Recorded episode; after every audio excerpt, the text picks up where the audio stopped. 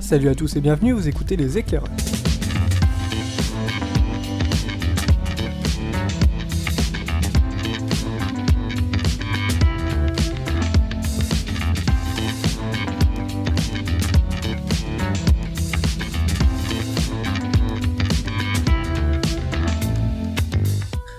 Salut à tous, bienvenue, vous écoutez les éclairages numéro 19 pour m'accompagner cette fois-ci.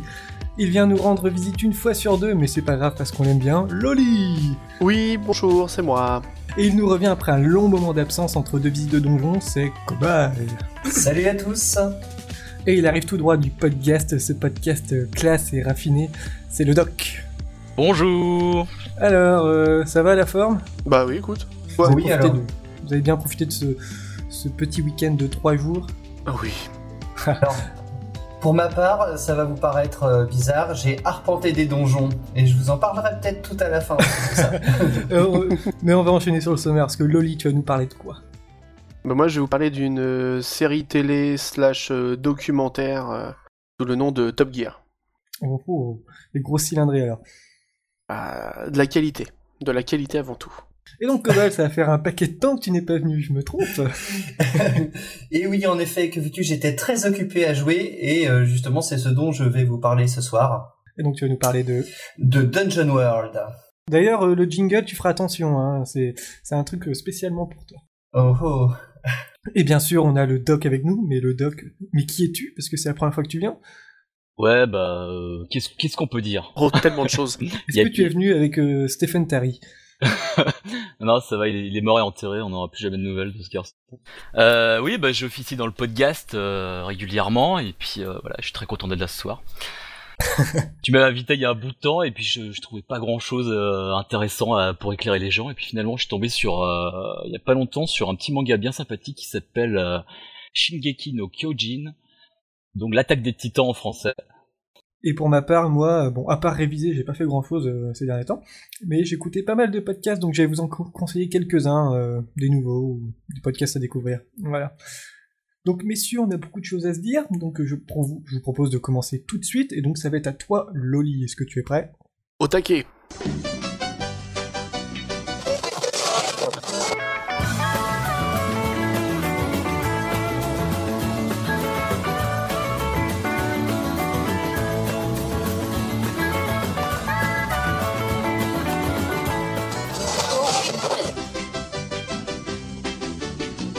Qu'est-ce que c'est que cette chanson, à ton avis? C'est The Allman Brothers Band Jessica. Ah, je pensais te coller, mais non. Ah et, bah non. pourquoi? Et pourquoi je parle de cette chanson? Parce que c'est le générique d'ouverture en fait de la série Top Gear. Eh oui, bien vu. Et donc Top Gear, qu'est-ce que c'est? Alors Top Gear, qu'est-ce que c'est?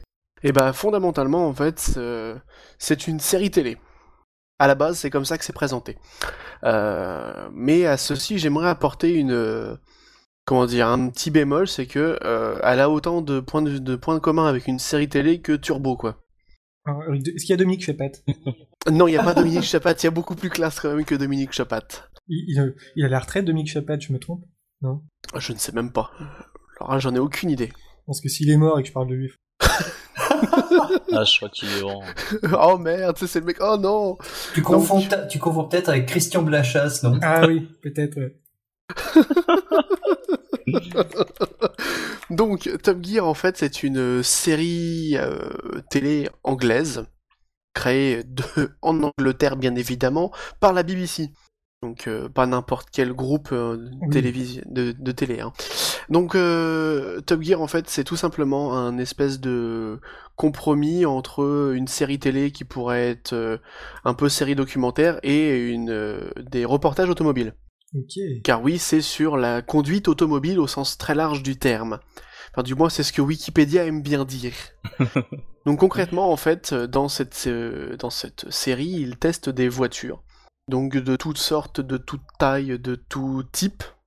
Et, euh, et donc en fait, le, le programme est assez, assez bien défini. En fait, l'émission se compose en général de la présentation de deux, trois voitures euh, diverses et variées, en général des supercars. Parce que bah c'est ce qui fait rêver et c'est ce qui fait vendre. hein. Ouais, la 207 GTI, euh, c'est la classe, quoi. Alors, il faut savoir qu'ils ont fait quand même des épisodes où il y en a un, par exemple, ils ont fait un comment dire un comparatif entre justement la 207 GTI, euh, la Fiesta, la nouvelle Fiesta version sport, la Fiesta RS et la- l'équivalent de chez Renault. Les 4L. Non, non, non, Voilà, je la sais Clio- plus. C'est la, ouais, c'est la Clio RS, voilà. Ça vend du rêve tout ça. Et, euh, et du coup, en fait, ils ont fait vraiment le même comparatif que s'ils testaient une supercar. C'est-à-dire, ils la foutent sur circuit et puis ils, ils la font souffrir, quoi. Et ils ont dit que euh, c'était la, la Fiesta qui avait le, le meilleur comportement et qui est certainement la meilleure voiture euh, dans, ce, dans cette gamme-là qui pouvait exister sur le marché actuellement. Donc, comme quoi, ils sont aussi impartials avec une voiture d'entrée de gamme qu'avec une supercar. Ok, ouais. C'est aussi ça qui fait l'intérêt de, de cette chaîne-là. Enfin, de cette émission-là. Donc concrètement, en fait, ils testent deux, trois voitures. Après, il y a le, le défi qui est bien sympa, qui est une star dans une voiture petit budget. Donc ils prennent une grande célébrité d'une série télé, un ministre, un, un quelque chose, et euh, ils le foutent dans une voiture euh, entrée de gamme. Donc là, par exemple, euh, la voiture du moment, c'est une Vauxhall Astra. Mais bien évidemment, parce que comme on se situe en Angleterre, eh ben on a des voitures anglaises. Donc là, c'est une, c'est une Vauxhall actuellement pour la, la saison en cours. Une Opel quoi. Oui, c'est Opel. C'est l'Opel, hein, mais donc c'est l'Astra euh, 1 litre 6, 115 chevaux. Et, euh, et donc euh, le but étant de faire le comment dire le meilleur temps sur un tour de circuit, Ok. tout simplement. Donc euh, par exemple dans la dernière saison, donc à partir de la saison, enfin dans, là on en est à la saison 21. Je reviendrai après sur le, le détail des saisons. Donc euh, lors de la, en fait ça a commencé à la saison 20. euh, ils ont mis l'Opel Astra et euh, sont passés par exemple des gens comme Aaron Paul, Benedict Cumberbatch, Hugh Jackman, euh, Ron Howard, James Blunt. Donc euh, voilà, vraiment de, de tout dans tous les genres. Et euh, il y a eu aussi par exemple Warwick Davis. Je sais pas si vous Ah connaissez Warwick Davis. de... C'est le nain. de Willow. Voilà. Et, donc en fait, il y a eu il y a des options en fait euh, qui sont qui sont mis en fait après dans, la- dans le truc. C'est-à-dire que euh, par exemple, les gens qui ont fait une, une- un tour de circuit sur une piste mouillée, à côté de leur temps, il y a la, le- la- la nuance comme quoi ils ont fait une- un tour de piste mouillé.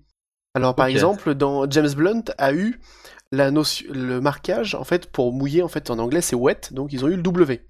Et bah James Blunt a eu FW pour fucking wet. Parce que en fait, il le faisait sur une piste où il y avait un centimètre de flotte dessus, il pleuvait des cordes, les essuie-glaces à fond en fait ne suffisaient pas pour vraiment chasser la C'est pluie. limite dangereux. Et il a quand même fait une minute 49. Ah oui, c'est un, sau- c'est un sauvage quand même, le, le type. Ah oui, oui, oui, mais alors, euh, par exemple, il y a Hugh Jackman qui a eu euh, donc un partant chaud, et donc Warwick Davis a eu avec prolongateur de, de pédale et rehausseur. et donc, pour l'instant, le meilleur sur l'Opel Astra, C'est Aaron Paul, qui a fait une 45-1. Avec de la mettre dans le sang, ça va. hein. non mais C'est facile, hein. C'est facile, moi je le fais aussi. Hein. C'est le mec de Breaking Bad. Ouais. Oui, c'est oui, c'est le mec de, de Breaking Bad, faut préciser, effectivement. Donc, euh, bah, c'est vachement bien parce que ça permet aussi d'avoir des, des grosses célébrités, parce qu'ils ont eu Simon Pegg et Nick Frost, ils ont Oh, eu euh, Cameron Diaz aussi. Ils ont eu... euh, alors après, par contre, il y a des trucs qui sont vraiment moins classe, parce que, par exemple, euh, tu prends euh, Will.i.am, qui a concouru sur la voiture précédente, qui était la Kia Ceed, Ouais. et bah, il a concouru avec une boîte automatique, alors que tout le monde est en manuel. Tricheur, tricheur. Et il n'est pas arrivé bien bien placé, hein. faut le Ah, savoir. bah. hein. Sur les 41 personnes qui sont passées, il est arrivé 29ème. Donc il est, dans, il est en dessous du milieu du classement quand même. hein. Ouais, mais boîte auto, forcément, t'es moins performant. hein. Bah, t'es- tu, tu es soumis malheureusement à la, à la réactivité de la boîte automatique. Donc ensuite, on va continuer un petit peu sur euh, que, que fait l'émission, enfin que- de quoi est composée l'émission. Donc euh, comme je vous l'ai dit, c'est grosso modo euh, trois, trois présentations de véhicules bien sympas. Il y a des petits dossiers qui, qui coupent en fait les, les présentations. Alors souvent très très tournés en fait à l'humour, etc.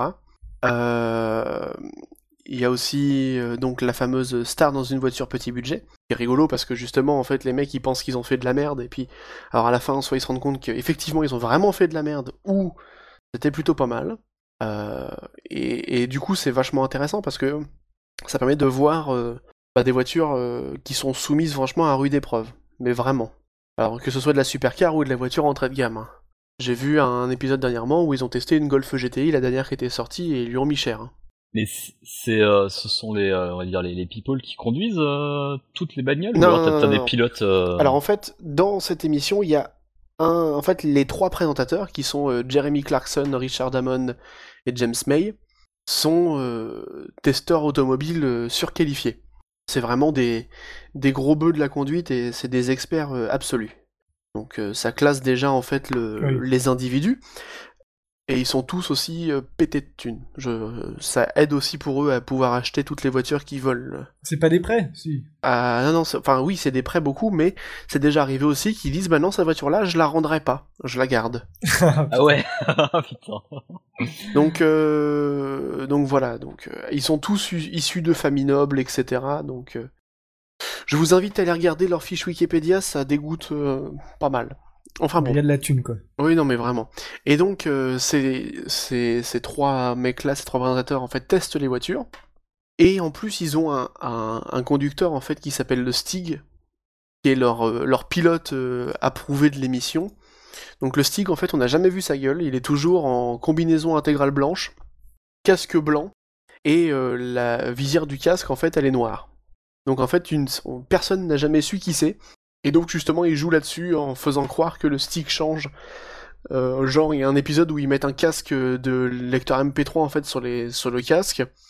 Et euh, la combinaison en fait elle est déchirée au cul, puis ils disent bah voilà ça c'est le c'est le, petit neveu du Stig actuel, donc euh, voilà, c'est un adolescent.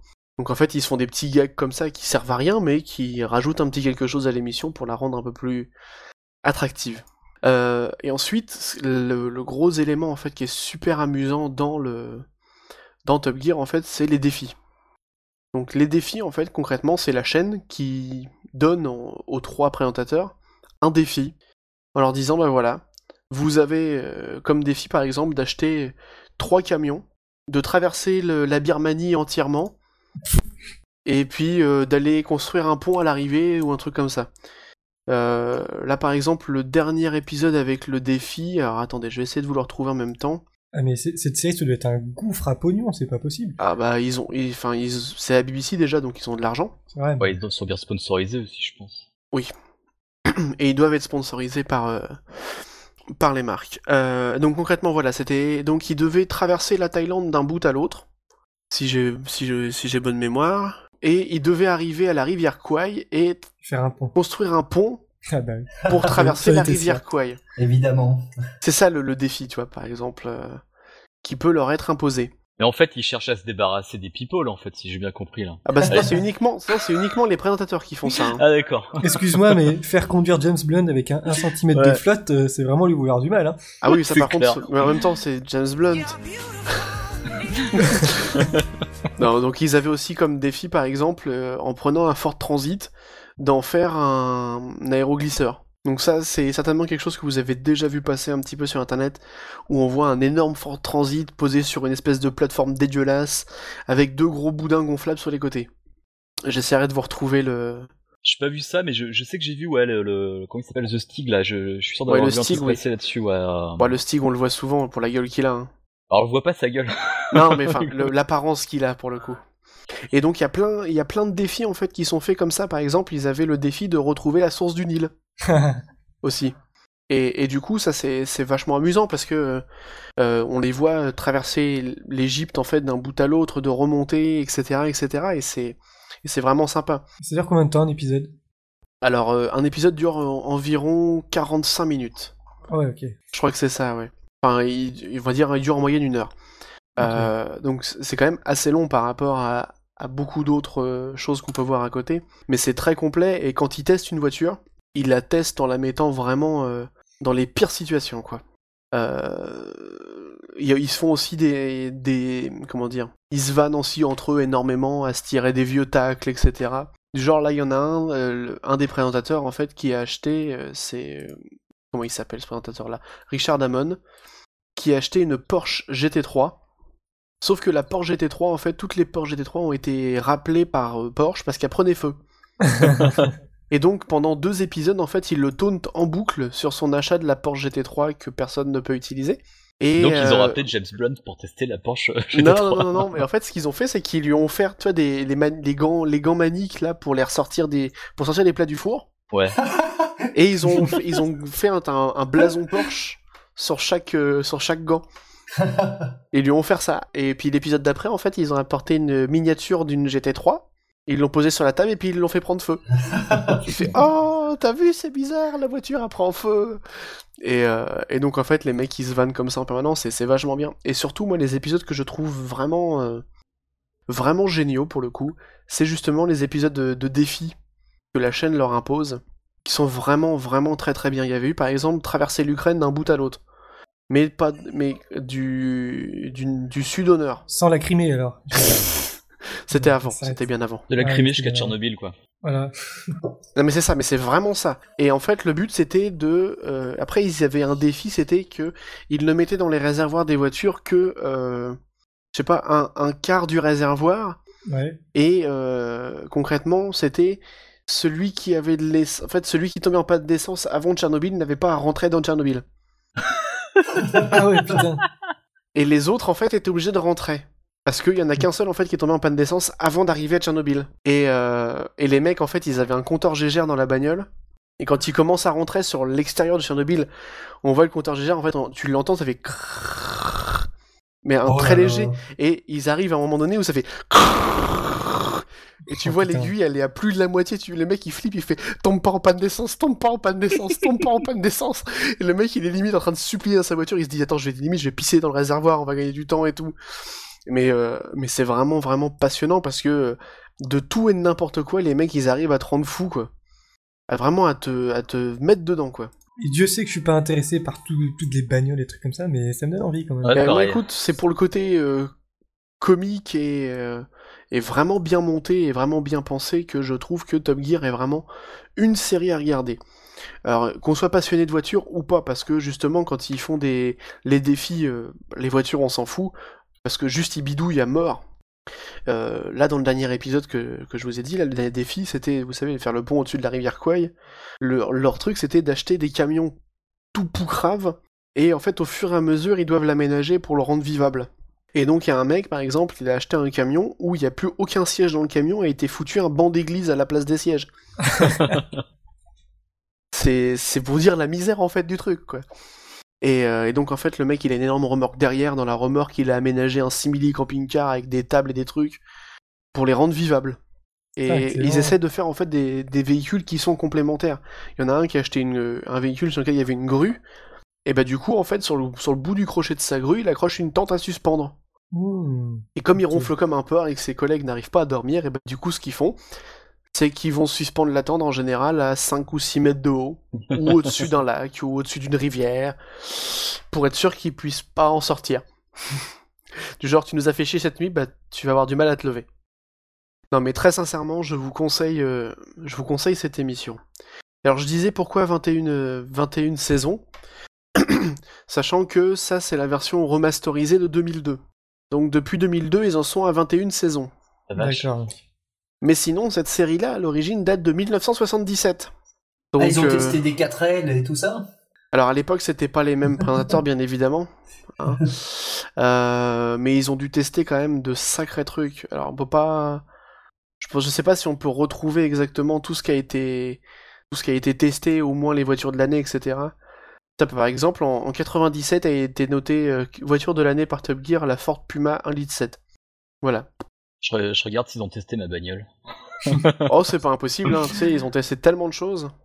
Et je crois savoir que Barberousse c'est un gros gros fan aussi. C'est non mais franchement c'est vraiment sympa. Là j'ai vu dans, le, dans un dernier épisode que j'ai regardé, ils ont testé un 4x4 de chez Mercedes et ils l'ont testé à Dubaï et ils ont dit voilà à Dubaï euh, les belles voitures, les grosses voitures, euh, tout le monde a l'habitude d'en voir sur roue donc euh, quel est le moyen de se faire remarquer? Mettre un jeu de roue de plus. Donc en fait ils passent d'un 4x4 avec 4 roues à un 4x4 avec 6 roues. N'importe quoi. Et sachant que les 6 roues sont 6 roues motrices et chaque palier est, sé- est séparable l'un par rapport à l'autre. Donc ils ont fait vraiment un gros monstre et cette voiture est éditée à deux exemplaires. ah oui, d'accord. Voilà. Ah d'accord. Euh, donc euh, c'était c'était à l'origine en fait une voiture qui était conçue pour pour l'armée australienne et puis Mercedes s'est dit et si on en essayait d'en faire deux pour le public? Et, et du coup en fait tu peux contrôler depuis l'intérieur de ta voiture par exemple le dégonflage des pneus Et t'as un mini compresseur en fait qui te permet de regonfler tes pneus sans bouger de ton volant. Oh, putain. C'est complètement. Ça, c'est pratique. C'est vraiment pas con dans l'absolu, parce que c'est quand même prévu pour être un 4x4 de franchissement. Donc tu peux dégonfler tes pneus pour adhérer mieux au sol, etc. Mais personnellement, je- quand j'ai vu la gueule du 4x4, je me dis que je l'utiliserais rarement pour faire du franchissement si j'avais un truc comme ça. De port de le balafré, etc. Et, et du coup, il est plus haut que tous les Range Rover du marché, etc. Donc ce qui fait qu'il peut me rouler dans un mètre de flotte. Comparé au Range Rover où c'est 80 cm. Par contre, il peut pas rentrer dans un parking souterrain. Ah ça c'est pas impossible par contre effectivement c'est pas impossible du tout mais euh, ouais non non franchement Top Gear euh, moi je vous recommande euh, très chaudement de, de regarder cette émission quoi Juste une petite précision, Dominique Chapat n'est pas mort, donc je m'excuse. J'ai vérifié sur... euh, Enfin, je... non, il est pas mort. Il a que 65 ans, donc euh, voilà. Cobal, c'est qu'une question de temps Cobal, est-ce que tu es prêt? Ça va être à toi. Oui, je suis prêt. Et j'espère que tu vas reconnaître le jingle.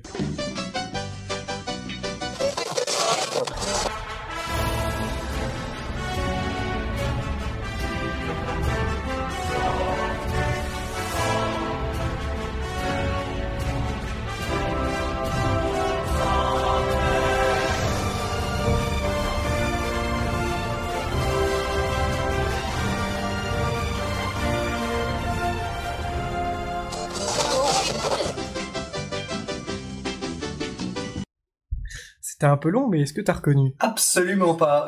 c'est le Keyboard 4 Tu sais, Ah non, euh, quand, quand, on est- quand j'ai- quand je suis venu enregistrer chez toi il y a un an et demi, et ben je l'ai passé pour ta rubrique. ah putain, mais c'est euh, c'est pas le truc de community ou je sais pas quoi, non? Eh oui, c'est ça, c'est. Community, euh, l'épisode de, de jeu de rôle. Alors donc, Dungeon World.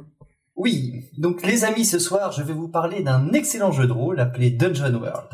Si vous vous souvenez bien, il y a quelque temps, je vous avais présenté Apocalypse World, un jeu dont l'auteur, Vince- Vincent Baker, avait ouvertement appelé les créateurs de jeux à s'emparer de son système pour le bidouiller, ce qui a donné naissance à plusieurs dizaines de hacks du moteur Apocalypse. Alors là, je... des questions, je suppose. Un moteur de jeu, c'est quoi voilà, un moteur. parle quelle langue ici. Parce que après Top Gear, tu parles de moteur pour des jeux, je ne comprends plus. Là, ça- là on mélange là on mélange là Vous allez comprendre. Alors, qu'est-ce que c'est qu'un hack? Un hack, c'est une reprise euh, d'une partie du texte d'un bouquin de jeu de rôle pour en créer un nouveau. Et le moteur d'un jeu, c'est son système de résolution. Sous-entendu, de résolution de conflits dans la narration. Mon personnage veut faire un truc, mais l'univers de jeu s'y oppose, que ce soit par le biais d'un ogre patibulaire, ou parce que le précipice que le personnage essaie de franchir est quand même vachement large et que ça nécessite un jet de dés. Ou qu'il est tombé dans comme une grosse merde Et, euh, donc parmi les hacks en question, plusieurs sont très réussis, comme par exemple Monster Heart, où l'on joue des adolescents à problème qui sont aussi vampires, loups-garous ou sorciers. Euh, ou encore euh, Saga of the Icelanders, où l'on joue des sagas familiales islandaises sur plusieurs générations. Excellent. Et enfin, celui dont je vais traiter ce soir, Dungeon World. Ce jeu, écrit par euh, Adam Koebel et Sage Latora, est né de la volonté de faire du donjon à l'ancienne, où l'on pourrait descendre dans des souterrains humides et millénaires, déjouer des pièges à base de dalles qui s'enfoncent et de lance-fléchettes planquées dans les murs, affronter des créatures énormes et dangereuses dans des salles titanesques, et enfin remplir des brouettes de pièces d'or à côté d'un cadavre fumant, pour enfin regagner le cœur léger, l'auberge la plus proche. Un jeu Bonne auberge. un jeu d'action et d'aventure à grand spectacle, mais qui mettrait l'accent sur la fiction et sur ce qui s'y déroule. Le jeu ne propose pas d'univers, mais propose uni- uniquement un système. Mais quel système? Quel système?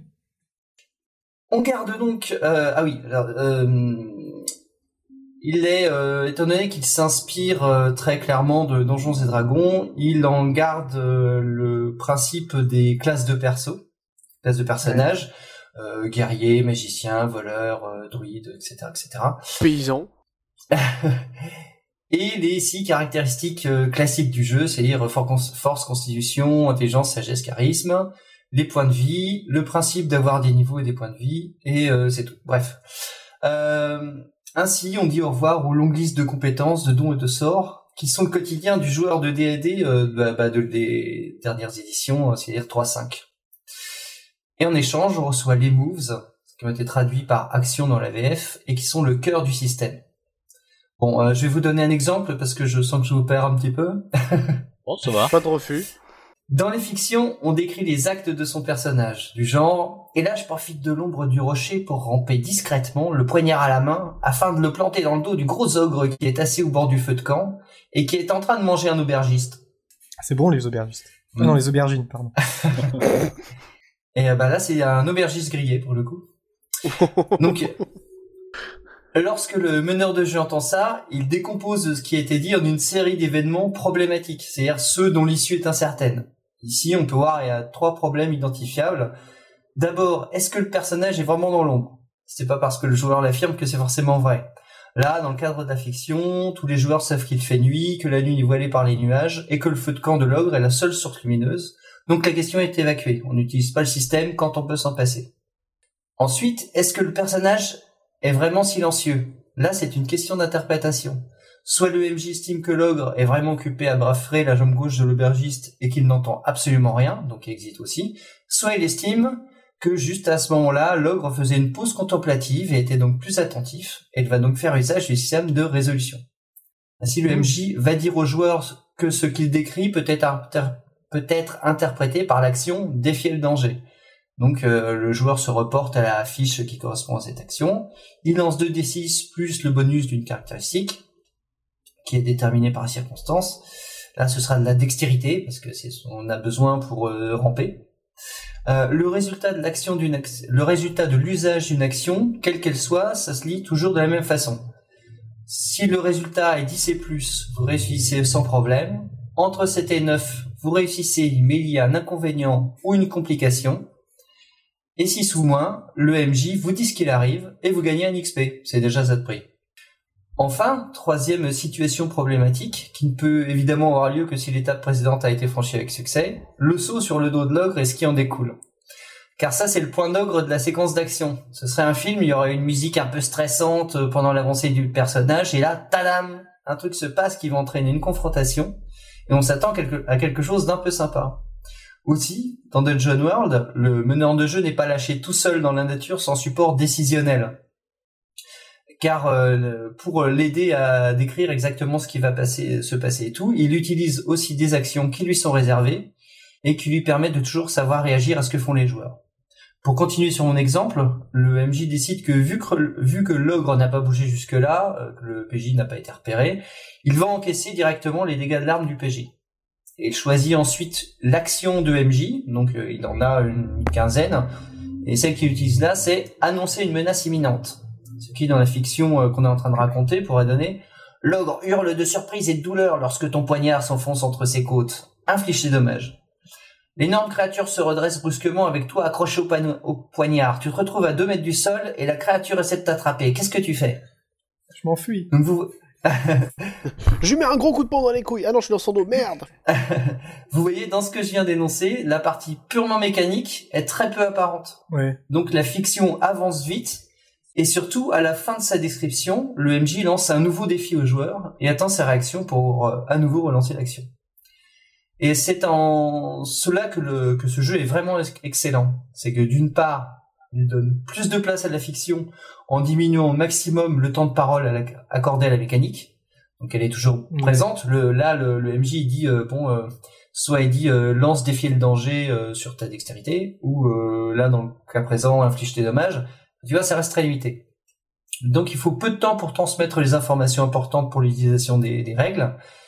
Et d'autre part, le meneur de jeu peut faire réagir ses monstres de la manière la plus réaliste ou spectaculaire possible, car il n'est pas freiné par des situations qu'il ne sait pas facilement interpréter par les règles.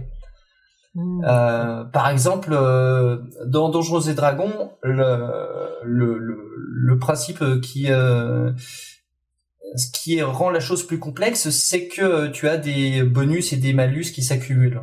C'est-à-dire, euh, donc tu essaies de lui sauter sur le dos, donc tu es au-dessus de lui, donc tu as un plus un dû à ta situation, mais lui il est plus gros, donc ça fait moins. Enfin bref, Ah ouais, d'accord. c'est toute une accumulation de règles euh, qui ont euh, qui ont une justification, mais cependant leur, uti- leur utilisation les rend très longues. Voilà. Ça rend le truc plus dynamique en fait. Voilà, exactement. Donc et enfin, je reprends le j'en détail. enfin, le le, le MJ est incité à poursuivre sur une nouvelle situation avec des nouveaux dangers pour pousser les joueurs à réagir. Donc euh, voilà, ce, donc euh, évidemment ce, ce, jeu a eu énormément de succès. Il a rempli 20 euh, fois les objectifs de son Kickstarter. Il a, été, oh, il a été salué à la fois par un Indie RPG Award et un Annie Award, c'est-à-dire les équivalents du Festival de Cannes et d'Hollywood pour les jeux de rôle américains. Donc succès à la fois critique et public. C'est propre. Cerise sur le gâteau, le jeu a été traduit en français et proposé sous deux formes en fait. Euh, tout d'abord une version qu'on peut trouver en boutique en grosse boîte d'initiation euh, pleine de matos euh, pour les euh, jeunes joueurs. Donc dedans il y a bah, en fait il y a tout ce qu'il faut pour jouer même le Véleda Ah oui, carrément, les, les, petits cartons qui indiquent le rôle de ton perso et tu as un emplacement où tu peux écrire le au Véleda le, le nom qu'il oh. porte. Il y a des petits livrets pour chaque personnage, il y a des petites figurines en carton pour tout le monde. Euh, il y a donc un scénario qui est fourni avec, il y a euh, voilà, il y a les il y a tout tout ce qu'il faut euh, tout ce qu'il faut dedans. la deuxième version, c'est elle a été traduite par un fan qui l'a entièrement mise à disposition sur le net en Creative Commons. Donc vous pouvez la downloader dès maintenant. euh, et euh, donc pour cette seconde version, c'est pour moi la version de référence de jeu, donc euh, celle en Creative Commons parce que c'est la plus complète. Il y a notamment toutes les classes de perso, tout ce qui permet de construire euh, des campagnes, euh, des et des scénarios en utilisant notamment des fronts. Enfin bref. donc en conclusion, si vous êtes déjà rôliste, courez télécharger le jeu. Il y a énormément de choses à en tirer. S'il y a autant de hacks euh, c'est parce que le principe des actions est suffisamment générique pour être utilisé dans plein de directions différentes. Pour, preuve, les jeux que je citais tout à l'heure, euh, il y, a, y, a, vraiment de tout, quoi. Euh, mais il y a plein d'autres choses euh, intéressantes comme la gestion des relations entre les personnages, les principes et les actions du meneur de jeu, dont je ne vous ai cité qu'un seul exemple. C'est un jeu où on est incité à jouer pour voir ce qui va se passer, MJ comme joueur, et où on ne prépare pas le déroulement de l'aventure, mais ses antagonismes et des situations explosives qui sont toutes prêtes à recevoir, ou non d'ailleurs, l'attention des personnages. C'est le, premier jeu que je lis qui consacre, qui consacre un chapitre à comment présenter le jeu à quelqu'un avec qui on va jouer. Ah oui. ça, ça, ça, paraît fou, mais voilà quoi. C'est euh, et euh, bah voilà, si vous êtes pas rôliste, eh bien c'est le moment de s'y mettre. Oui, oui, je te regarde péremptoire. Moi non plus, je ne suis pas rôliste. Hein, ah, moi non plus. ah, parfait.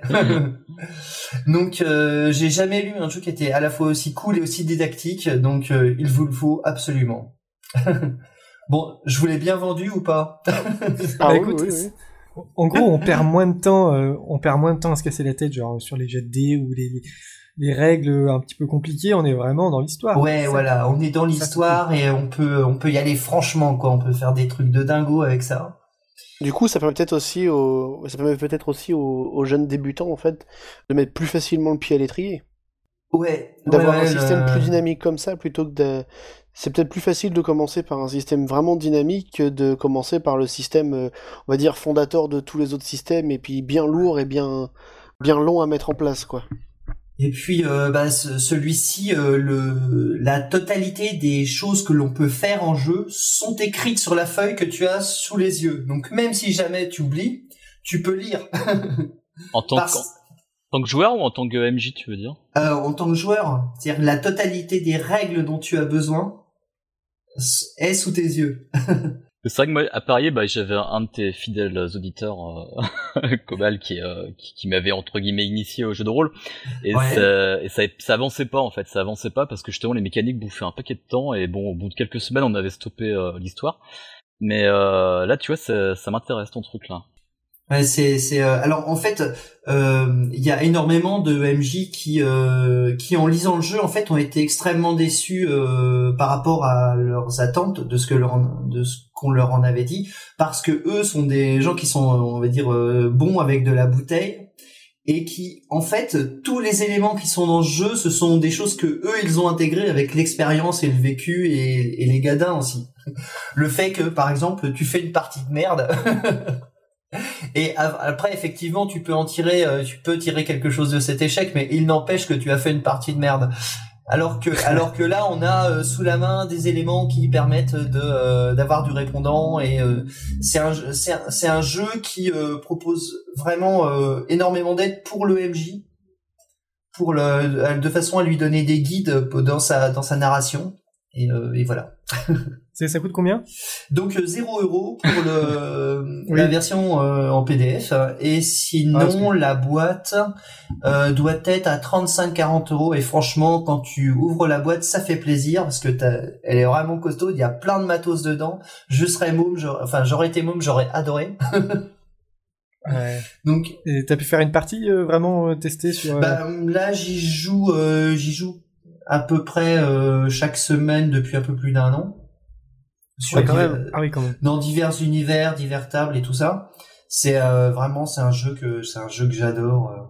Parce qu'en en fait, ce que j'apprécie aussi, c'est que les échecs des personnages sont la source de nouvelles complications qui vont amener de l'histoire, alors que euh, un échec dans un jeu classique, c'est soit euh, tu vas recommencer le même jet pour essayer d'accomplir la même action, soit mmh soit soit ce sera juste pas possible quoi ou enfin bref et euh, et là le l'échec est source de, de est source de fiction et et tu vas euh, et, parfois il m'arrive de choisir des solutions mauvaises juste parce que je sais que ce sera cool dans la suite de ce qui va être raconté. Ah ouais.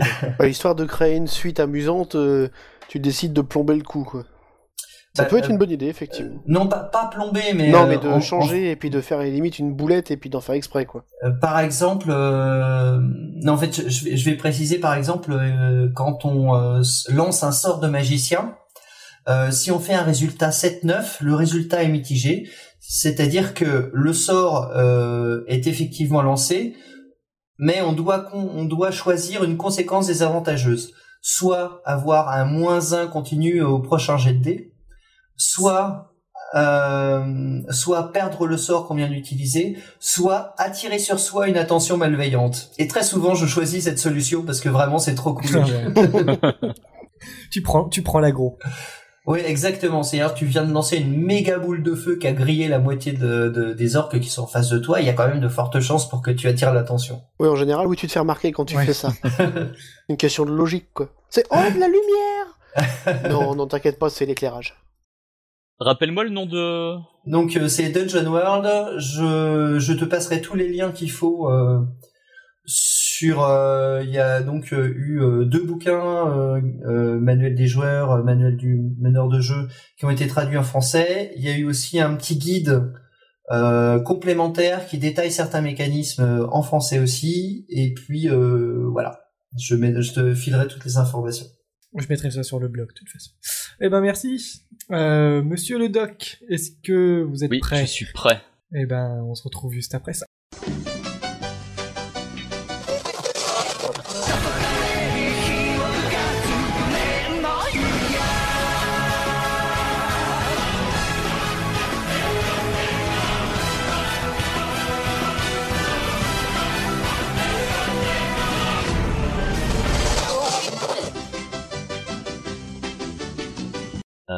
Donc, bah, on va parler de Shingeki no Kyojin, donc en français, l'attaque des Titans. Donc, euh, alors je suis tombé dessus récemment euh, sur l'anime, à vrai dire, puisque l'anime est sorti cette année, enfin l'année dernière. Mais je vais commencer par par le manga, hein, ce sera plus simple. Alors le pitch. Oui, le pitch. le pitch, qu'est-ce que c'est que cette histoire d'attaque de Titans? Alors en fait, euh, l'action se passe dans une espèce d'univers dystopique euh, qu'on pourrait euh, situer entre le 17e et le 19e siècle. On va dire post-Moyen Âge, mais... Victorien? Ouais, un petit peu, mais c'est un petit peu bâtard. Hein, ouais, d'accord. Les technologies qui sont relativement avancées, tout en étant... ouais, c'est à peu près cette époque-là, mais bon. Alors du coup, ce qui se passe, c'est que l'humanité a été presque entièrement exterminée par les titans. Donc ce sont des, créatures à l'apparence humaine euh, qui mesurent entre 3 et 15 mètres de haut, et dont on ignore tout. Alors la population survivante en fait s'est réfugiée euh, dans une espèce d'espace circulaire de plusieurs centaines de kilomètres carrés qui est protégé par trois murs concentriques de 50 mètres de haut. Ok, oh putain. On joue un peu dans le gigantisme là. Ouais, mais euh, il faut, il faut ce qu'il faut. Hein. Quand t'as des bestioles de 15 mètres de haut. Euh... C'est sûr. Alors évidemment, ils vont, euh, les titans se font pas à la courte échelle parce qu'ils sont un peu cons en fait, faut dire ce qu'il y a. Ils sont, ils sont pas très malins. Donc t'as à peu près un million de survivants en fait. Donc c'est, euh, pas mal, mais euh, bon, c'est, quand même pas beaucoup. Que si... En fait, on sait pas vraiment si c'est notre planète ou pas. Du coup, Ouais. euh, le mystère euh, plane vachement là-dessus. Donc un million, c'est peut-être pas grand-chose par rapport à, à ce qu'il y avait à l'origine. Ça mange, ça mange beaucoup un titan. Ah bah je vais y venir. Merde. Oh, merde alors. Oui, parce qu'effectivement, moi, quand j'avais vu ça au départ, je pensais que les titans, c'était une, bah, une espèce, euh, de, je sais pas, de- de- d'extraterrestre. Enfin, avant d'avoir vu quoi que ce soit, hein, je pensais que c'était un truc comme ça qui avait débarqué. enfin. Mais en fait, non, ce sont des, euh, donc des géants euh, à l'apparence humaine, asexués, euh, nus, et qui, euh, effectivement, qui ont qu'une seule euh, occupation dans la vie, c'est de bouffer de l'être humain. Et c'est même pas pour se nourrir, parce qu'en fait, euh, ils n'ont pas de tube digestif. D'accord. Ouais, d'accord. C'est-à-dire qu'en fait, ils recrachent les êtres humains après dans une espèce de boule un peu comme les chouettes. Ah. et même pas digéré, mais bon. Mmh. Sympa. Et donc dans, dans cette petite histoire là, euh, donc l'histoire l'histoire se passe à peu près 100 ans après le après que les murs aient été érigés. Et euh, donc bah ça fait 100 ans que tout se passe bien en fait, tout ce petit monde vit euh, entre trois murs si je puis dire, puisque les murs sont donc comme je disais concentriques. Et donc euh, étant donné qu'ils font 50 mètres de haut et que les titans sont cons comme leurs pieds et que font que 15 mètres au max, euh, il s'est rien passé, les, titans sont pas passés par-dessus le mur depuis 100 ans. Donc tout le monde va bien. Et tout le monde finalement se fout un petit peu de, de- des titans et de ce qui se passe à l'extérieur du mur. Sauf que euh, arrive ce qui devait arriver, apparaît un titan de 60 mètres de haut, Ah bah oui. pied, Merde. qui euh, bah, évidemment qui trouve pas mieux que de défoncer la, la porte principale du mur, du moins du premier mur, le mur le plus large.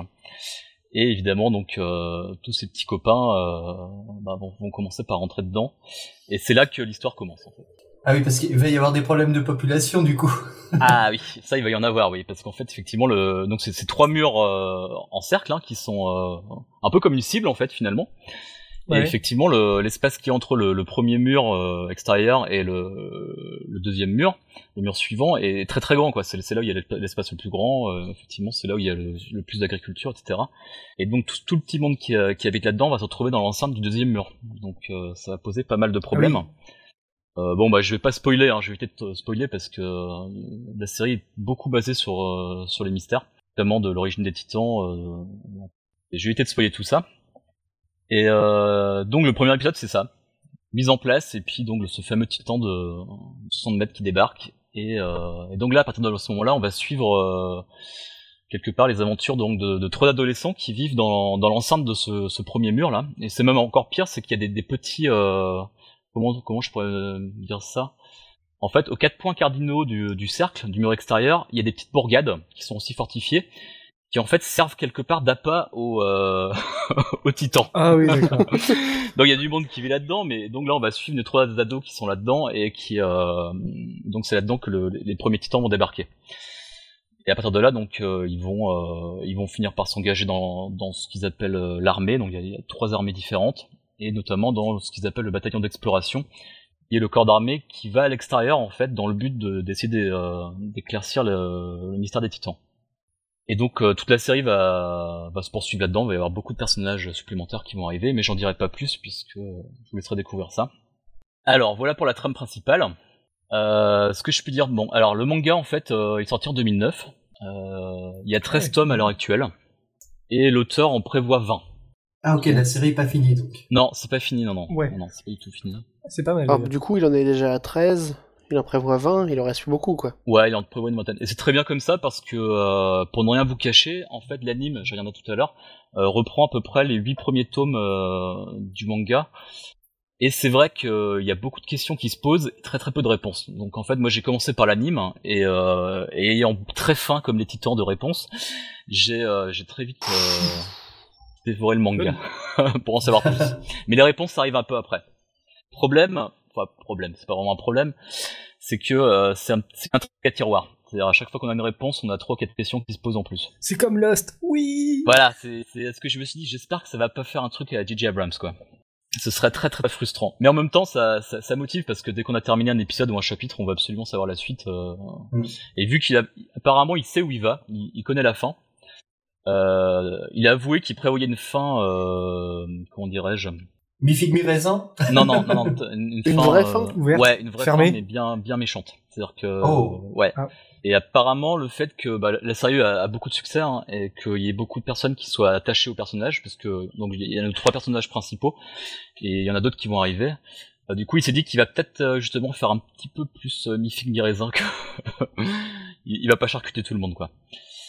Mais bon. Oh. À voir, à voir. On verra bien ce que ça le donne. Mais c'est c'est intéressant que ce soit 20, 20 tomes parce que c'est vrai que les, les séries à rallonge qui n'en finissent plus à la Berserk et compagnie, ça, moi ça. Pourquoi ils font pas comme One Piece, une petite série courte qui, qui, qui dure pas Voilà. Oui.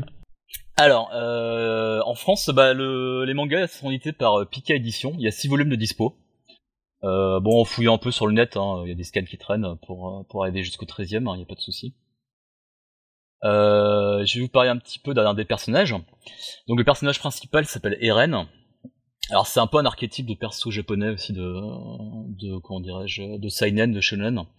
C'est l'ado euh, qui est pas plus intelligent que les autres, pas plus fort que les autres, pas plus rapide que les autres, mais euh, il a une volonté de faire quoi. C'est Naruto, quoi. Ouais, bah c'est ça, c'est Seiya, c'est euh... bon, voilà, c'est le mec qui s'en sort toujours. euh, tu vois, il se fait tabasser pendant tout, tout l'épisode, mais il se relève toujours, quoi. C'est ça. Mhm. Euh, alors il y a sa sœur adoptive qui elle, euh, c'est un peu l'inverse. Elle, elle est très forte, euh, très forte tout court, euh, techniquement très rapide. euh, elle fait tout super bien et euh, elle a qu'un seul but dans la vie, c'est protéger son frère adoptif. Je vous laisserai découvrir pourquoi. Euh, le but de Eren, lui, c'est de défoncer du Titan. Euh, rapport à ce que bah, il a vu sa mère se faire euh, bêter par euh, l'un d'entre eux dans le premier épisode. Et euh, le troisième larron, c'est Armin. Euh, c'est un de leurs amis qui, euh, lui, justement, c'est la tête. C'est, il est pas très fort, il est un peu chétif, mais il est très intelligent et c'est lui qui, qui fait un, un peu en sorte qu'il s'en sorte dans les situations un peu délicates. Et donc tout ce petit monde va donc s'engager dans l'armée, va rencontrer d'autres d'autres ados, euh, et, puis euh, leurs aventures vont se continuer. Donc l'équipe va s'étoffer au fur et à mesure en fait. Euh, Qu'est-ce que je pourrais dire sur les titans? Alors comme je vous disais, ils ont ils font entre 3 et 15 mètres de haut. Mis à part le, le fameux titan colossal, c'est celui qu'on voit partout. Euh, c'est assez flippant avec, euh, il doit avoir à peu près 180 dents. Et puis c'est assez, assez bizarre parce qu'ils sont tous en, certains, bon la plupart des titans sont euh, sont des humains, hein, euh, comme vous et moi on va dire, sans sexe. Mais euh, il y a des titans qui ont qui n'ont pas de peau en fait, qui ont, euh, on voit juste des muscles et des cartilages, c'est assez bizarre. Ah, ah la vache. Ah Ouais, et, euh, Du coup, mais, ça me fait euh, penser à la, comment dire, à l'affiche du film. euh, peut-être je l'ai pas vu. L'affiche dessus, justement, tu vois un mec qui, si ma mémoire est bonne, euh, muscle apparent. Bah c'est euh, c'est sûrement le, le fameux titan colossal qui, euh, qui détruit le mur. Euh. Et euh, moi je trouve en termes de design c'est très enfin je trouve euh, c'est vraiment excellent. Alors ce qu'il y a aussi avec les titans c'est qu'ils sont euh, ils sont immortels puisque euh, a priori, donc l'humanité pensait qu'en s'enfermant euh, entre quatre murs enfin trois du coup et, euh, et en laissant les titans tranquilles étant donné que les titans n'attaquent que les humains et pas les animaux ils avaient tous crevé de faim. Euh, manque de peau c'est pas ce qui s'est passé. Donc on sait pas trop pourquoi est-ce qu'ils sont toujours présents au bout d'un siècle. Euh, on sait par contre qu'ils se régénèrent. C'est-à-dire que donc ils ont des armes à feu, ils ont des canons pour se défendre les humains. Ont beau tirer sur les titans, euh, ils se régénèrent très rapidement. Le combat est quand même pas très euh, équilibré. Mais ils ont un point faible, c'est dans la nuque. Si on arrive à, trancher euh, une bonne partie de leur nuque à l'arrière, quoi, euh, entre la tête et le dos, euh, ils meurent tout simplement. Alors, euh, et pour arriver à cette fin, les, euh, les brigades en question ont développé euh, un équipement spécial qu'ils appellent l'équipement tridimensionnel. Donc ça, c'est une vraie trouvaille euh, manga. Alors c'est assez compliqué à, à décrire. Euh, c'est deux bonbonnes de gaz, on va dire, qui, actionnent des treuils euh, auxquels sont reliés donc, des espèces de harpons. Du coup, ça permet aux, aux militaires, enfin aux brigades, de se déplacer dans l'air. C'est un peu à la Spider-Man, si tu veux D'accord. Ouais, et donc euh, d'arriver derrière les titans, de leur trancher la nuque et euh, d'enchaîner le suivant, etc., etc. Et évidemment, comme je disais, c'est tridimensionnel parce que dans une plaine, ça sert pas à grand chose ce genre de truc. Du coup, bon bah, il leur arrive des bricoles dans les plaines, euh, donc ils recherchent un peu les hauteurs pour, euh, pour de tout ça. Donc c'est ce qu'ils ont réussi à, à, développer comme arme. euh, et certains s'en servent très bien. hein. Il y a des, des soldats qui arrivent à plusieurs dizaines de titans euh, dégommés. euh, ce qui déjà en dégommer un, c'est quand même pas une mince affaire, mais euh, certains sont devenus euh, très très bons là-dedans. vétérans du dégommage de titans. Carrément. Mais, mais alors, il réchappe d'où ces titans, on le sait ou pas? Mais on sait pas, on sait pas du tout. On sait rien du tout. ah. Et je, et, euh, Ah, alors, non. je, je, je vais quand même avancer un petit peu là-dessus. C'est que justement dans, dans l'anime, je vais arriver à l'anime, l'anime qui fait 25 épisodes et qui arrive donc à peu près jusqu'au tome 8, euh, on en sait à peu près rien. Euh, quasiment tout le mystère est, est conservé. Par contre, euh, dans les volumes suivants, euh, on commence à lever un peu le voile. Mais d'autres mystères vont arriver. Euh, donc l'anime, t'as 25 épisodes. Euh, alors je sais plus combien, Ouais. ils doivent durer une quarantaine de minutes à peu près, 40-45 minutes. Ah oui, d'accord, c'est pas des trucs il me de 21 semble minutes, pas, euh. je dis peut-être une bêtise, mais euh, moi ça m'a paru, euh, ça m'a paru relativement conséquent. Euh, Il y a une deuxième saison de prévue. Alors pourquoi on sait pas, mais euh, si je fais rapidement le calcul, si on est au tome 13, euh, entre 8 et 13 ça fait 5, je pense d'ici l'année prochaine à peu près. L'année prochaine ou la- ou l'année suivante, on devrait voir euh, la, la saison suivante. Euh, L'anime est disponible en France euh, chez Wakanim, je sais pas si vous connaissez. Euh, voilà, donc là c'est euh, le Ouais. premier épisode est gratuit, tout, vous pouvez le voir. Euh, les autres sont euh, en streaming à 79 euros et, et le double euh, en téléchargement sans DRM. Et il y a des Blu-ray prévus. pour, 79 euh, euros. euh, 79 centimes. Ah oui, ça me rassure d'un coup. Ah, ça me semblait putain. vachement cher en fait. Je crois que c'était Non, non. l'intégrale. Non, ça va. Mais bon, de toute façon, le, le premier déjà, rien qu'avec le premier, on dès qu'on a vu le premier, on va voir la suite. Donc voilà, euh, qu'est-ce que je peux vous dire de plus? Euh... Moi, ce que j'ai beaucoup apprécié dans ce manga-là, c'est... Euh... Bon, alors, c'est... Euh... Sur Wikipédia, ils, disent que c'est un shonen, donc plutôt manga orienté ado.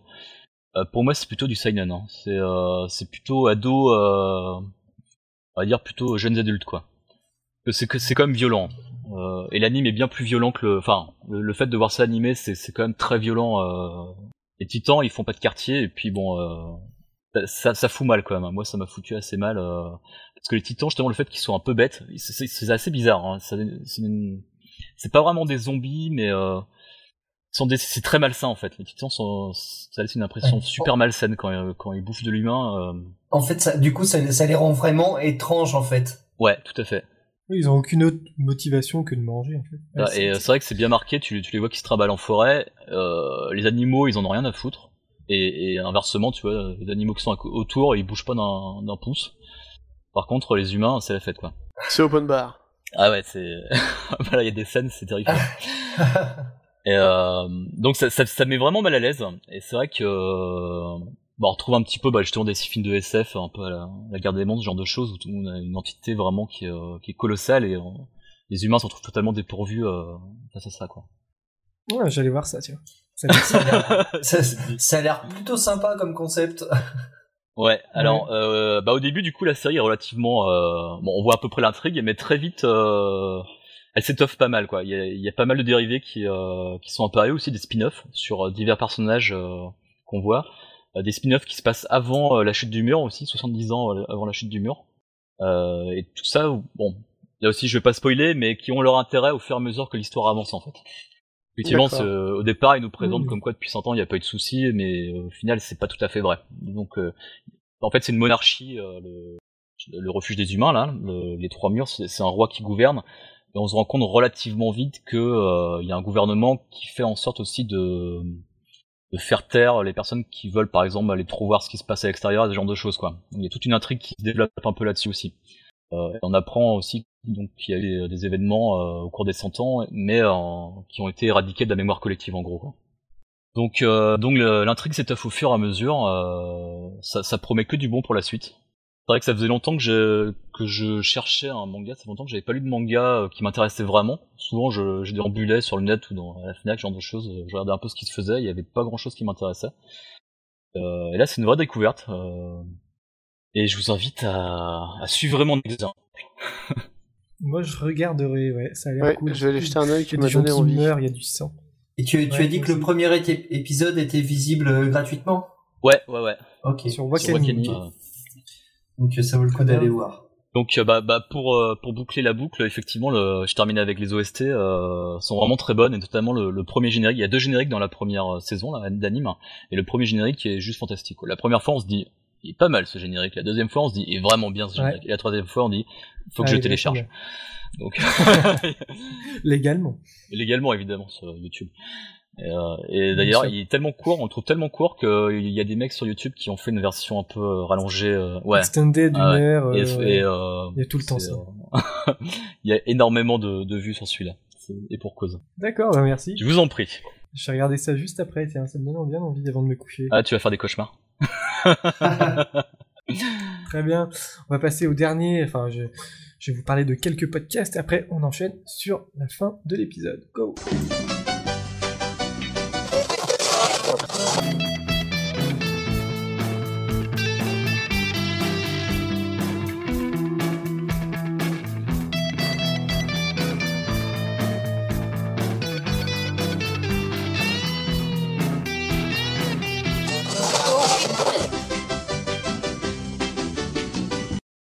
Oui, donc euh, comme je vous ai dit au début, donc j'ai eu pas mal de révisions ces derniers temps.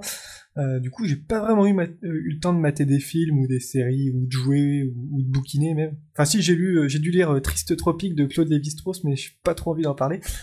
Euh, j'ai surtout écouté quelques podcasts en bossant et donc je voulais faire découvrir. Donc le premier, bon, vous avez entendu avec le jingle. Hein. Ah, bah, Alors je vous laisse le dire. Lequel? Est-ce que le Krald est au courant? Oui. Oui, malheureusement, il est. Ah merde. Oui, donc c'est le gros clash. Le Broclash, oui. Parce que bon, si vous connaissez pas, ça va faire presque deux ans que ça existe maintenant, mais c'est euh, animé par Laurent euh, Lord Voldemort Doucet et son frère Arnaud, Arnaud Doucet, et donc à chaque épisode, ils se, ils se clashent sur un objet culturel en particulier. Donc là aussi, c'est vaste, hein, c'est euh, euh, BD, film, livre. donc vous votez pour celui qui vous a convaincu. Et le gagnant choisit le sujet de l'épisode suivant. Alors j'avoue, ils vont, ils vont me taper, mais je n'écoute pas tous les épisodes, voilà. Parce que souvent, c'est des trucs que j'ai pas vus, donc j'ai pas envie de trop de, me- trop me spoiler. Mais euh, ils sont forts les frangins, donc euh, j'ai même envie d'en parler, quoi. Donc euh, sur thebroclash.fr. Vous connaissez de toute façon le doc, tu connais Oui, je connais, mais euh, j'ai honte, j'ai jamais écouté. Euh, Bon, Laurent Doucet, je l'écoute à peu près partout. mais pas dans le Broclash.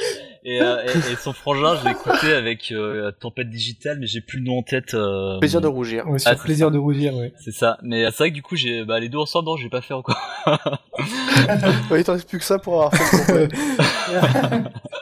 C'est une expérience. J'ai beaucoup aimé leur épisode sur euh, Harry Potter. Oh, j'ai pas encore écouté, mais ouais, moi j'avais bien aimé sur euh, celui sur J.J. Abrams aussi. Bon, bon il est plus vieux, mais bon.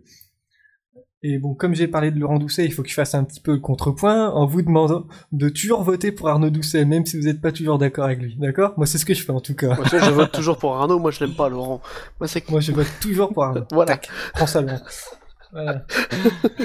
Donc, d'abord, un petit coup de pub pour cette chère euh, Apollinaire, enfin Apolypus maintenant, puisqu'elle a mis sur pied euh, Cabaret Pod, je sais pas si Ouais. avez Oui, j'ai aperçu. Cabaret Pod, c'est un concert podcast et j'ai commencé à écouter et c'est bien sympa. et quel est le principe? Moi, je, je, je connais pas, j'ai pas vu passer. Alors, ça a été enregistré devant un public, donc ce sont des morceaux joués sur scène, Mhm. Voilà, et euh, c'est entrecoupé de discussions et de commentaires sur les compositeurs en question. Oh, mais c'est classe Ouais, c'est vachement bien, ça dure une heure, c'est c'est enregistré sur scène, et euh, donc le thème de l'émission c'est Cabaret Songs, c'est un voyage de l'Europe aux États-Unis.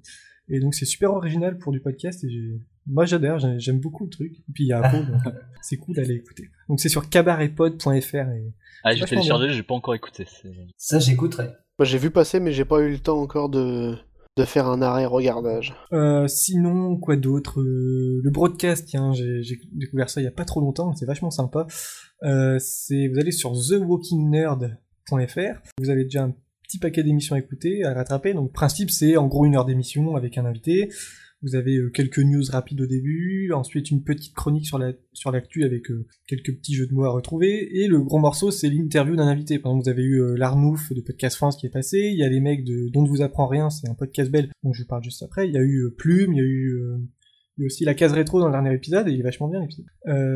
Et donc les interviews sont coupées par l'intervention d'un d'un- d'un énergumène au téléphone qui pousse la chansonnette, et à la fin il y a une rubrique intitulée L'infinité de l'univers et de la connerie humaine.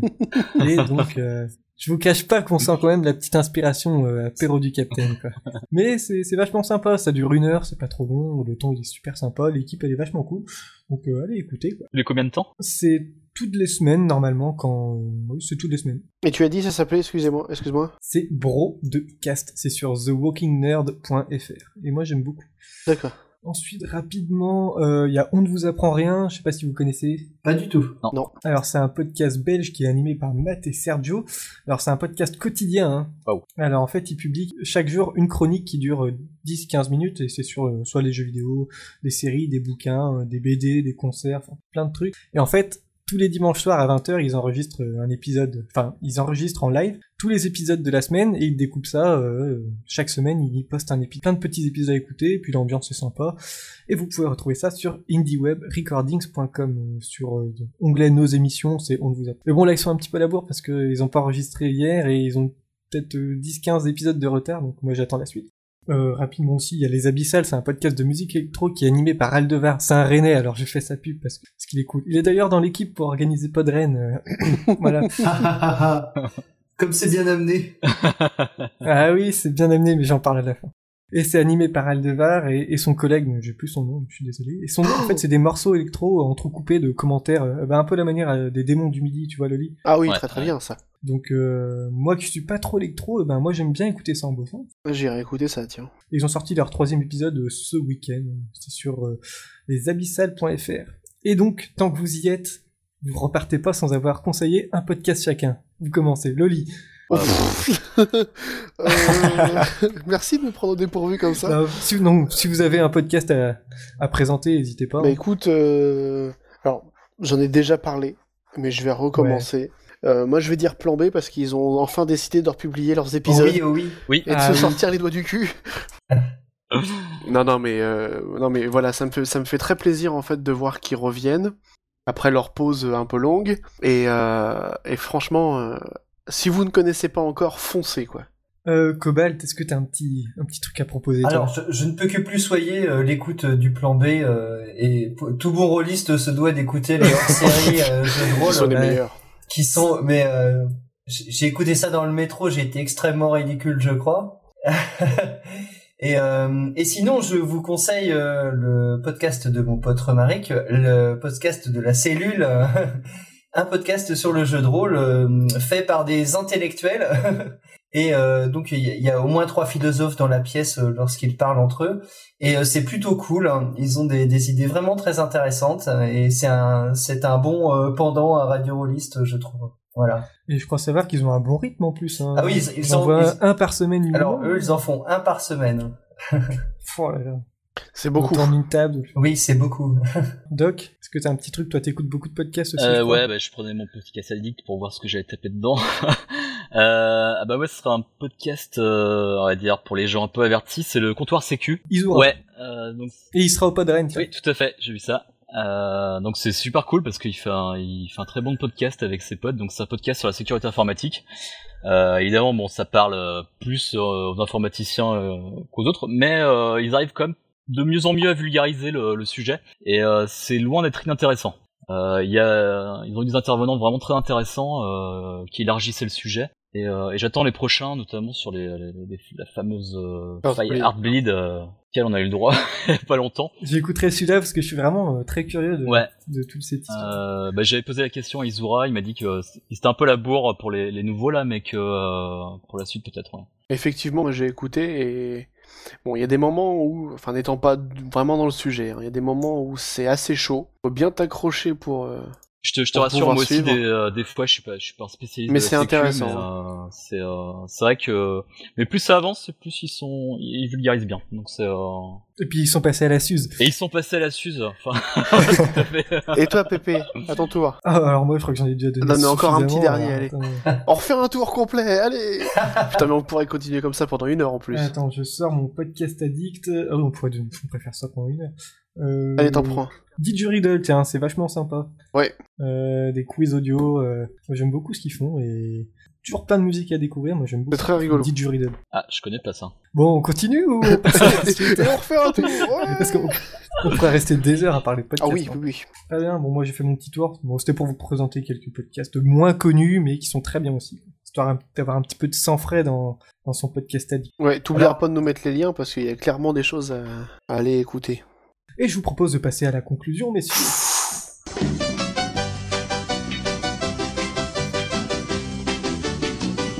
Et voilà pour cette fois, euh, Loli, Cobal, le doc, merci d'être venu. Merci à toi. Merci à toi. On va faire un petit tour de table, bien sûr, avant de se quitter. Loli, où est-ce qu'on te retrouve? Bah, on me retrouve sur euh, Twitter, euh, 76 euh, on me retrouve euh, essentiellement en ce moment après sur euh, Dudes and Beers. Et puis, et puis voilà. Cobal, toi aussi, t'as des trucs? Alors, euh, bah, moi, on me retrouve sur euh, Twitter euh, @cobal hein, et euh, donc euh, maintenant deux fois par mois euh, chez Radio Rollist.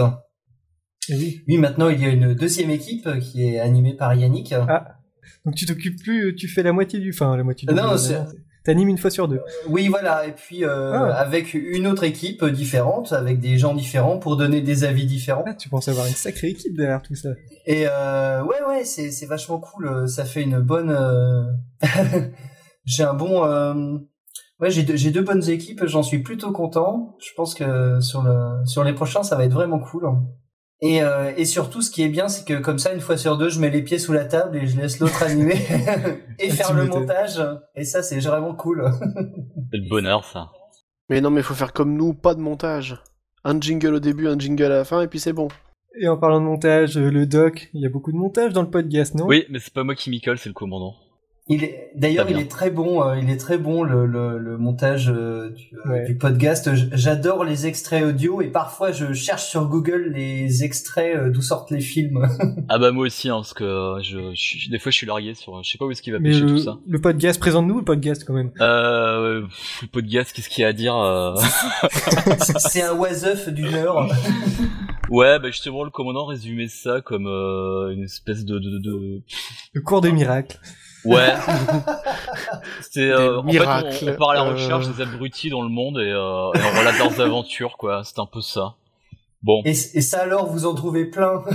Eh ben, on, on- ouais, on a de nouvelles rubriques en plus là qui, qui vont arriver parce que euh, on a notamment- notamment une rubrique qu'on a appelée les débiles parce qu'il y en a qui sont encore plus débiles que les autres. Donc là, eux, euh, Ça- C'est possible? Euh, on a discuté pendant trois heures au comptoir et on, on se demandait même quelle était la différence entre un débile et un Gaston, bon, pour ceux qui connaissent. Oui. Et euh, on arrivait à la conclusion que bah, un Gaston, finalement, c'était un débile qui avait réussi. Ça Donc, euh, ça, ça laisse augurer du meilleur. Voilà.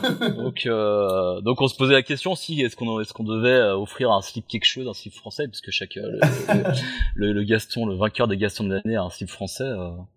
Mais est-ce qu'on allait faire ça pour les Gastons, euh, pour les débiles Mais en fait, on s'est dit bah non, c'est un loser, euh, c'est un Gaston loser, donc non, non, il, il bah, il rien. gagne rien, il gagnera toujours rien. Voilà. Donc euh, voilà, il y a ça, il y a des petites chroniques euh, de, de personnages improbables. Sacré Bernard. Voilà. Donc deux fois par mois, quand on tient le rythme Quand il n'y a pas de problème euh, technique. technique. Voilà. Mais euh, bon, ça devrait être ça à peu près. D'ailleurs, le prochain, c'est quand? Euh, bah, je l'ai enregistré samedi là, euh, il y a deux jours, et puis euh, il sera, euh, il sera en ligne d'ici 15 jours normalement. 15 jours, c'est long. bah ouais, on est, on est vachement occupé, le commandant, euh, moi aussi, le baron est tellement occupé qu'il a pas pu assister au dernier. Mais euh, comme je vous l'ai dit tout à l'heure, euh, en guest star il y aura la baronne. on en a profité. Et euh, donc voilà, dans 15 jours. Mais bon, on a, on a préparé un petit best-of là pour, pour vous faire patienter. Non, mais ça du rêve, là. Et donc on te retrouve sur Et on me Twitter. retrouve sur Twitter, euh, at lance-patate. Voilà. Et d'ailleurs, avant de partir, je vais faire un petit mot sur Podren. Oui, quand même, il faut. attendez. Et, et oui. Donc en, octo- en octobre dernier, il y avait eu euh, la première saison de, pod, euh, de- première session de Podren. Bon, un petit peu à l'arrache, euh, je dois dire. Donc un rassemblement de podcasteurs et d'auditeurs le temps d'une soirée à Rennes, où nous étions tous d'ailleurs. Oui. Oui. Ça m'a Bah, fait plaisir hein, de vous voir. Oh là là. Et donc, on remet ça pour une deuxième session le 14 juin. Session, ah, je dis mal avec ce mot-là. Session le 14 juin à l'auberge de, la Je- l'auberge de la jeunesse à Rennes. Donc ça devrait commencer vers 14h30. On va y passer l'après-midi à discuter podcast, enregistrer des émissions, à faire des débats, des ateliers, plein de petits trucs. Et après, on range les micros, et ou pas d'ailleurs.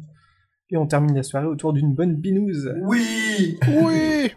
Donc si ça vous intéresse de venir, n'hésitez pas à pointer sur le doodle que je mettrai dans le billet de blog ou sur le Twitter euh, Et n'oubliez pas, ce qui se passe à Podren reste à Podren. J'aimerais bien savoir ce qui se passe à Podren. Mais je pense que même les gens qui y sont ne savent pas en fait. Enfin, ils savent- mais, mais raconte. J'étais peut-être pas là, raconte, moi je sais pas. Oh non, c'est juste une soirée, euh, voilà. Hmm. Donc n'hésitez pas à venir, hein. il va y avoir plein de monde, ça va être Ouais, bien parce que la seule autre soirée qu'il y a le 14 juin, c'est le concours du sexe le plus petit à Brooklyn. euh. On en parlait ce week-end dans le podcast, c'est pour ça que j'ai Écoute, c'est sur, ces, sur ces mots que je vais lancer la fin de l'émission. Voilà. Donc, vous pouvez retrouver l'émission sur leséclairspodcast.wordpress.com, sur Twitter, arrobas les underscores éclairs, sur Pod Radio, podcast français, freshpods.fr euh, maintenant, et on se retrouve dans deux petites semaines avec de nouveaux invités. Salut, salut Bientôt. Salut Salut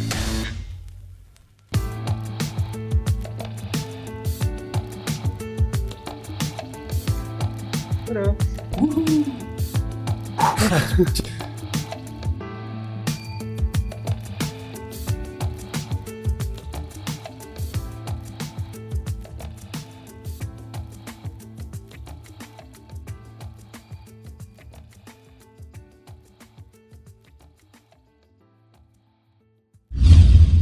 Cobal, euh, ça va faire un petit paquet de temps que t'es pas venu, Cobal, je me trompe? Et oui, euh, que veux-tu, bah, j'étais occupé à jouer, Ah oui. Je crois que la dernière fois c'était en juin 2013, t'as vu un peu? Un truc comme ça. C'est presque un an. Ah, un instant. Ah, j'adore. À chaque fois que j'enregistre avec lui, ça fait Ouais, parti qu'on a, il va y avoir un meurtre en direct là. hein. cool. J'ai de quoi rajouter un truc euh, pour le Betty.